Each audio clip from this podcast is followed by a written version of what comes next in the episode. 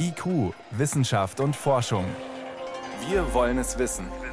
Ein Podcast von Bayern 2. Nach Australien blicken wir heute zu verlorenen Regenwäldern und bedrohten Tieren. I really believe that our koalas will probably be wiped out. We've lost so many. Absolutely devastating, horrific. Es ist niederschmetternd. Schrecklich. Wenn es so weitergeht, werden womöglich die Koalas aussterben, sagt eine Biologin hier. Welche Folgen die Brände haben und warum Australien ein weltweiter Weckruf in Sachen Artenschutz ist, das ist eines unserer Themen heute. Außerdem geht es um Pilze, die nicht nur heil machen, sondern vielleicht auch heilen können. Wissenschaft auf Bayern 2 entdecken.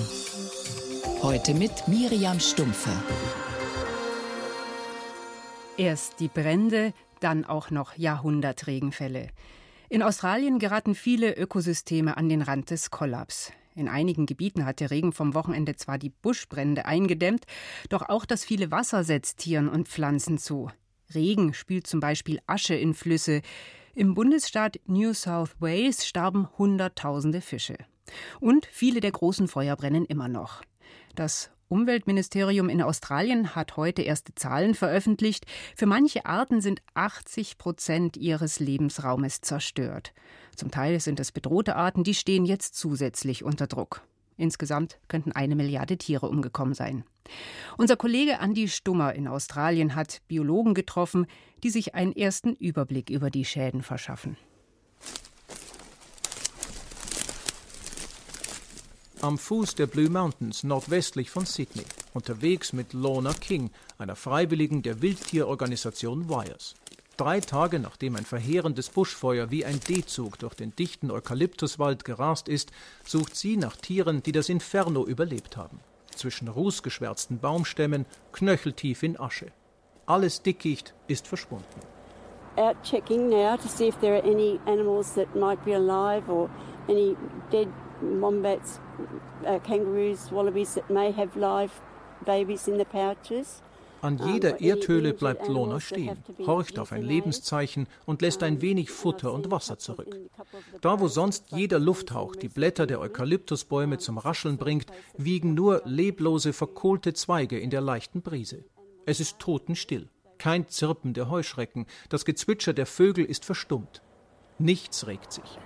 You know, look, I really believe that our koalas will probably be wiped out. We've lost so many. Ich fürchte, alle unsere Koalas sind in den Flammen umgekommen, sagt Lona King. Wer weiß, wie viele andere Arten wir verloren haben. Wir müssen froh sein, wenn wir in zehn Jahren hier überhaupt noch Wildtiere haben. Es ist niederschmetternd, einfach nur schrecklich. You know, I think we'll be lucky in 10 years to have any wildlife or many wildlife left at all. Absolutely devastating, horrific. Chris Dickman ist Ökologe an der Universität Sydney. Er schätzt, dass mehr als eine Milliarde Säugetiere, Reptilien und Vögel bei den Bränden ums Leben gekommen sind, dazu unzählige Insekten und Kleinlebewesen. Und all jene, die überlebt haben, sind längst nicht über den Berg. There is another group of animals that may well be able to move away by flying or going underground. Viele Tiere konnten fliehen, wegfliegen oder unter der Erde Schutz suchen. Jetzt aber haben sie keine Nahrung mehr, kein Wasser und keinen Lebensraum. Sie sind schutzlos den Elementen ausgesetzt und leichte Beute für Raubtiere, die zum Jagen in die Feuerzonen kommen.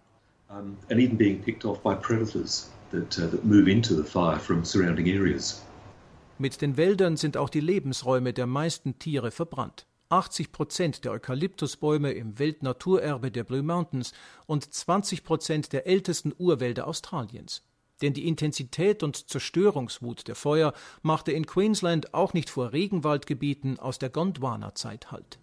Many ecosystems may be facing major change because the reserves of moisture that they would normally have drawn upon may be missing. Vielen Ökosystemen drohen drastische Veränderungen, weil ihre Feuchtigkeitsspeicher, von denen sie sonst zehren, in der Hitze des Feuers verdampft sind, erklärt Zoologe Mike Clark von der La Trobe Universität Melbourne. Anders als Eukalypten sind Regenwälder nicht an Brände angepasst. Künftig werden sich dort mehr feuertolerante Pflanzenarten festsetzen.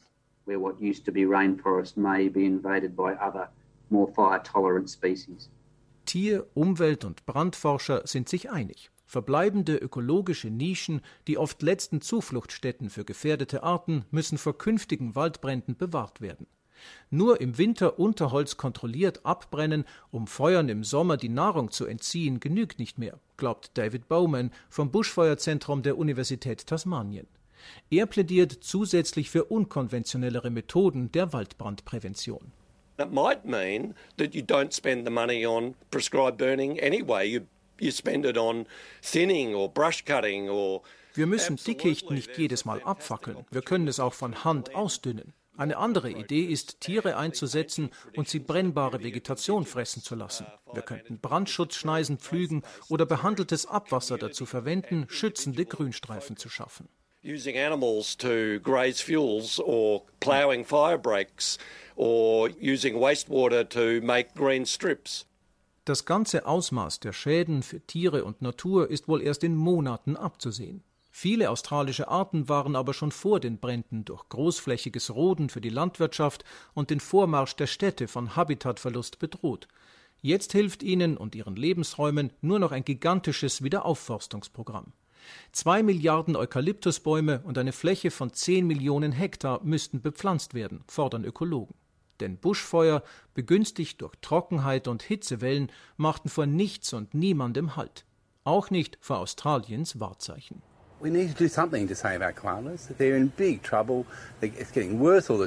Wir müssen alles unternehmen, um unsere Koalas zu retten. Sie sind in großen Schwierigkeiten. Noch ein oder zwei solche Feuer und es gibt sie nicht mehr, glauben Dalian und Sue Ashton von der australischen Koala Stiftung. Sie vermehren sich nur alle 18 Monate oder zwei Jahre, wenn man Glück hat. Man kann sich vorstellen, wie lange es dauert, bis sich diese Populationen wieder erholt haben. They breed about every 18 months to two years, if you're lucky. You can imagine how long it's going to take to rebuild those populations. Die Brände in Australien und die Folgen für die Tier- und Pflanzenwelt. Das tatsächliche Ausmaß der Schäden wird man erst in einigen Monaten beziffern können, aber klar ist jetzt schon, es ist dramatisch. Bei mir im Bayern 2 Studio ist jetzt Sandra Altherr, Biologin bei der Artenschutzorganisation Pro Wildlife aus München. Grüß Gott, Frau Altherr. Hallo. Auch Sie haben Kontakte nach Australien. Äh, gerade hat unser Kollege noch mal die Situation der Koalabären geschildert, etwas, das viele Menschen beschäftigt. Das ist ja das Symboltier der Sympathieträger aus Australien. Welche weiteren Arten sind denn besonders betroffen? Es gibt einige Wallaby-Arten, die stark bedroht sind und deren Wallabies, was ist das? Wallabies sind kleine Kängurus, die auch sehr stark bedroht sind und deren Habitat jetzt ganz dramatisch zerstört wurde. Aber es gibt auch ganz seltene Flughundarten oder den Nasenkakadu, den man hier gar nicht so kennt. Sehr seltene Arten, Australiens Tierwelt ist einzigartig und da sind jetzt sehr viele auch unbekannte Arten bedroht. Das heißt, das ist der einzige Ort auf der Welt, wo sie leben und wenn deren Lebensraum weg ist, dann steht es spitz auf Knopf. Ja. Was schildern denn die Kollegen, mit denen Sie sich unterhalten in Australien? Also wir unterstützen das Team von der Humane Society. Die haben ein ähm, Rettungsteam auf Kangaroo Islands und sie sammeln dort überlebende Tiere ein und sie sprechen von apokalyptischen Szenen. Also der Todesduft liegt überall in der Luft und es gibt auf ein Tier, was sie finden, zig Tiere, die, die bereits gestorben sind und das ganze Team ist eigentlich sehr geschockt. Und wenn die ein überlebendes Tier finden, was äh, kann man dann machen? Also es wird geschaut, ob diese Tiere dort, wo man sie findet, überhaupt noch eine Überlebenschance haben. Es gibt fast kein Wasser, kein Futter. Äh, manche haben ja auch tatsächlich schwere Verbrennungen. Die verletzten Tiere werden natürlich versorgt. Und auch gesunde Tiere werden zum Teil eingesammelt, weil sie dort überhaupt keine Chance mehr haben. Was für Tiere sind da dort? Also eingesammelt werden unter anderem Koalas, Wallabies, auch andere Kängurus, Wombats, Opossums, eigentlich die größeren Säugetiere. Die kleinen Tiere findet man oft gar nicht. Hm. Ist das jetzt das, was jetzt wichtig ist, unmittelbar? Tiere einsammeln oder geht es noch weiter? Also der allererste Schritt ist natürlich jetzt die Soforthilfe. Das, was jetzt die Teams dort leisten können, aber das ist natürlich erst der Anfang. Es nutzt alles nichts, wenn der Lebensraum verloren ist. Es gibt jetzt zwar Pläne zur Wiederaufforstung, aber das wird erstens Jahrzehnte dauern, bis wieder die Lebensräume hergestellt sind. Und die Prognosen für Australien bei dem Klimawandel sind nicht gut. Also diese Feuer werden zunehmen. Und ähm, das heißt, all diese Maßnahmen haben nur dann einen Sinn, wenn wir auf der weltpolitischen Bühne Änderungen bekommen. Wenn wir von Artenschutz reden, müssen wir erstmal auch über das Artensterben reden. Was sind denn die Hauptfaktoren, die Hauptgründe dafür, das Artensterben? Ja, es gab letztes Jahr einen sehr alarmierenden Bericht vom Weltbiodiversitätsrat und er hat fünf Ursachen für das Verschwinden der Artenvielfalt genannt. Das eine ist die Ausbeutung von Ökosystemen. Das kann anfangen mit Abholzung der Wälder, Überfischung der Meere. Der Klimawandel ist ein Problem, die Landnutzung, also zum Beispiel Pestizide auf den Äckern, aber auch invasive Arten, also Arten, die in Lebensräume geraten, wo sie nicht hingehören und da einen immensen Schaden anrichten können. Und Krankheiten, das war der fünfte Punkt. Und da sind wir bei den grundsätzlichen Problemen. Das Jahr 2020 ist ein wichtiges Jahr mhm. für den Artenschutz. Im Herbst bei einer UN-Konferenz soll eine Rahmenkonvention zur Biodiversität verabschiedet werden. Was steht denn da auf dem Spiel? Ach ja, also diese Konvention hatte eigentlich das Ziel, bis 2020 das Sterben der Artenvielfalt aufzuhalten. Das ist krachend gescheitert, das wissen wir alle.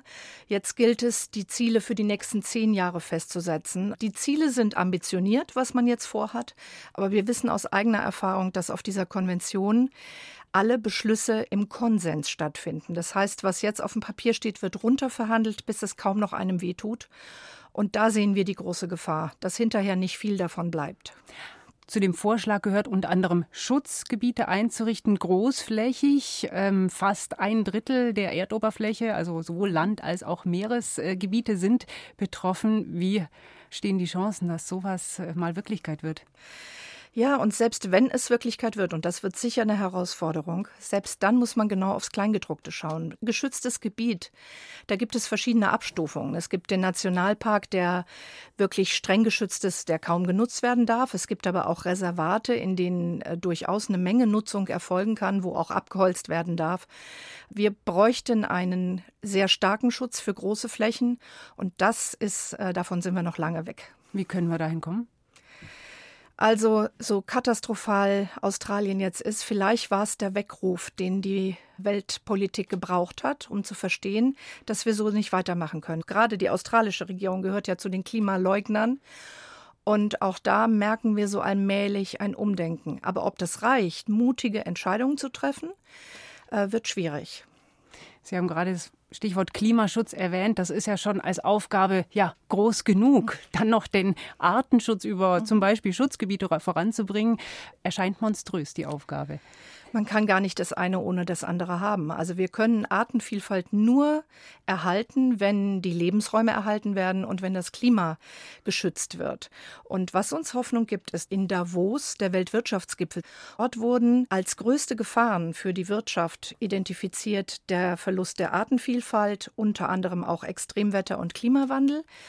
Und das war ja bisher für die Politik das Argument zu sagen, ja, wir dürfen die Wirtschaft nicht zu sehr schädigen. Aber jetzt schreit die Wirtschaft auch, dass sie geschädigt wird durch diese Katastrophen. Sie wird geschädigt durch diese Katastrophen. Jetzt bei Bränden ist es klar. Und sonst bei Artenschutz, Biodiversität, wo sind wir abhängig davon?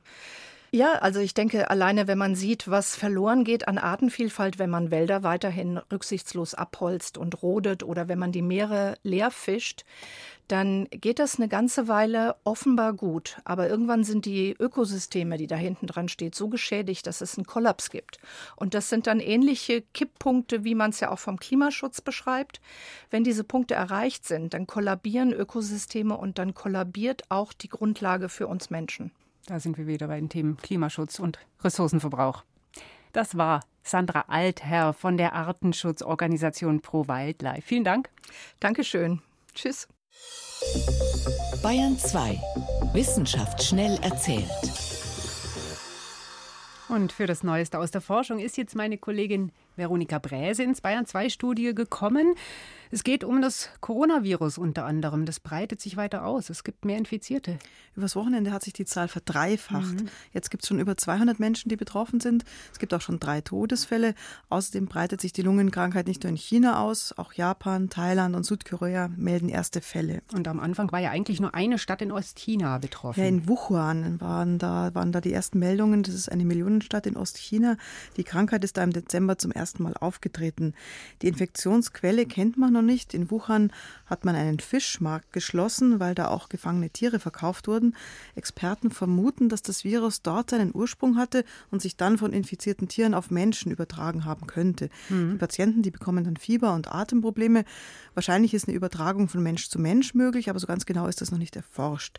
Generell können Coronaviren harmlose Erkältungen auslösen, aber auch die Erreger der gefährlichen Atemwegserkrankungen SARS und MERS, auch die gehören zur Gruppe der Coronaviren. Und genau deswegen beobachtet man das jetzt so genau. Mhm, weil an SARS im Jahr 2003 mehr als 800 Menschen weltweit gestorben sind. Aber jetzt zum Vergleich, an Grippe, also an Influenza, sind 2017 über 20.000 Menschen nur allein in Deutschland gestorben. Also auch wenn das Coronavirus jetzt vielen Angst macht, Grippeviren sind viel ansteckender und auch viel gefährlicher. Jetzt nicht zum autonomen Fahren, von dem ja schon viel berichtet wurde, sondern zum autonomen Fliegen. Auch daran wird auf Hochtouren geforscht. Mhm, und Autopilot beim Fliegen, ist ein Begriff, den kennen alle. Während ja, des Fliegens kann man sowas machen? Das gibt es schon während des Flugs. Da lässt sich der Autopilot einschalten, aber den Start, den übernimmt immer noch der Pilot oder die Pilotin.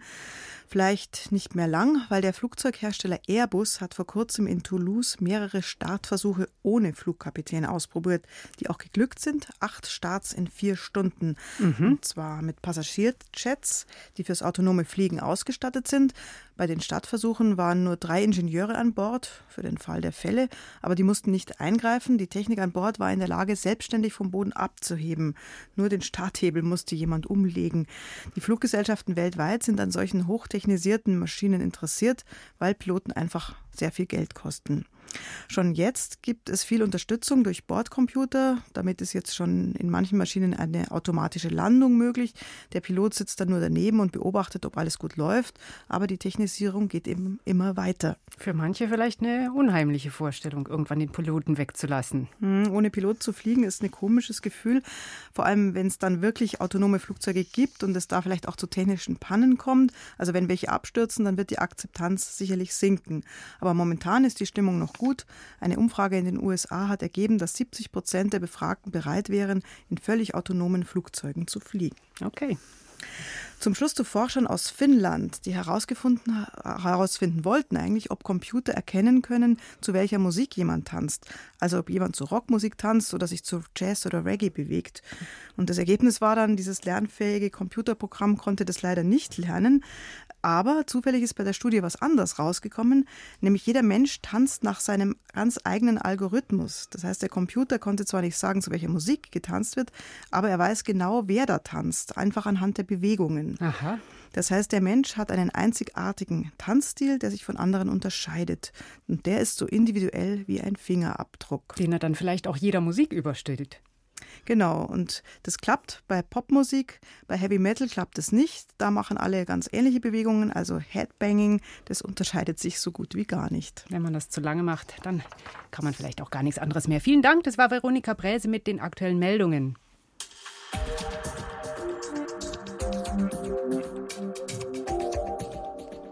Mehr als jeder Zehnte erkrankt einmal im Leben an einer Depression.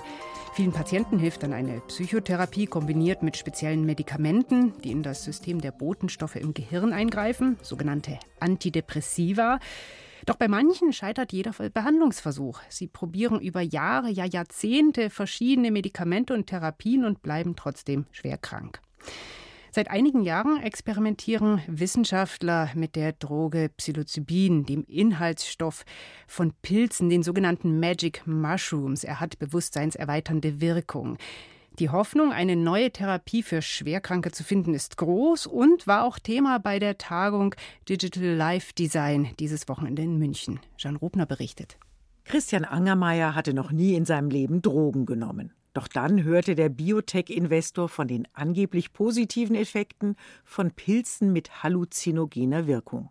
In der Karibik, wo solche Magic Mushrooms legal sind, probierte er sie aus. Und es war mit Abstand das wichtigste, bewegendste, positivste Erlebnis meines ganzen Lebens. Das war am nächsten Tag mein erster Gedanke.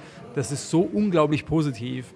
Das muss eigentlich wieder als Arzneimittel den Leuten zur Verfügung stehen. Den berauschenden Stoff, der ähnlich wirkt wie die Droge LSD, hatten Ärzte in den 50er Jahren schon einmal für die Behandlung von Depressionen getestet. Er geriet aber in Verruf, nachdem die Hippies in den USA ihn als Droge entdeckten völlig zu Unrecht und völlig aus nicht wissenschaftlichen Gründen, aus politischen Gründen, wurde dann auf einmal gesagt, Magic Mushrooms, das machen wir jetzt illegal. Jetzt könnte Psilocybin ein ähnlicher Imagewandel bevorstehen wie Cannabis, das inzwischen wieder als Schmerzmittel verwendet wird. Denn erste Erfahrungen mit Patienten sind vielversprechend. Die US-Arzneimittelbehörde FDA hat bereits eine klinische Studie genehmigt, die seit gut einem Jahr mit finanzieller Unterstützung von Investoren, unter anderem Christian Angermeier, läuft. Und Forscher der New York University berichten, dass Psilocybin Krebspatienten hilft, die nach einer ungünstigen Diagnose unter Depressionen leiden. Auch der Gehirnforscher Robin Carhart Harris vom Imperial College in London macht Versuche mit depressiven Patienten, die auf keine Therapie so richtig ansprechen. Uh, wir beobachten bemerkenswerte Ergebnisse bei der Behandlung von Depressionen. Das sind Menschen, die im Mittel seit 20 Jahren leiden und die alle möglichen Therapien ausprobiert haben. Und nichts hat geholfen. Wir haben ihnen zweimal Psilocybin gegeben und die Hälfte war mindestens einen Monat lang symptomfrei. Uh, die Londoner Forscher haben 30 Patienten behandelt und einen Monat lang beobachtet. Das ist nicht sonderlich lang, aber wenn man bedenkt, dass diese zwei Sitzungen mit einer Länge zwischen acht und zehn Stunden eine medikamentöse Wirkung entfalten und die Patienten sonst normalerweise rund um die Uhr Medikamente nehmen, dann ist es schon bemerkenswert, dass wir solche Effekte sehen.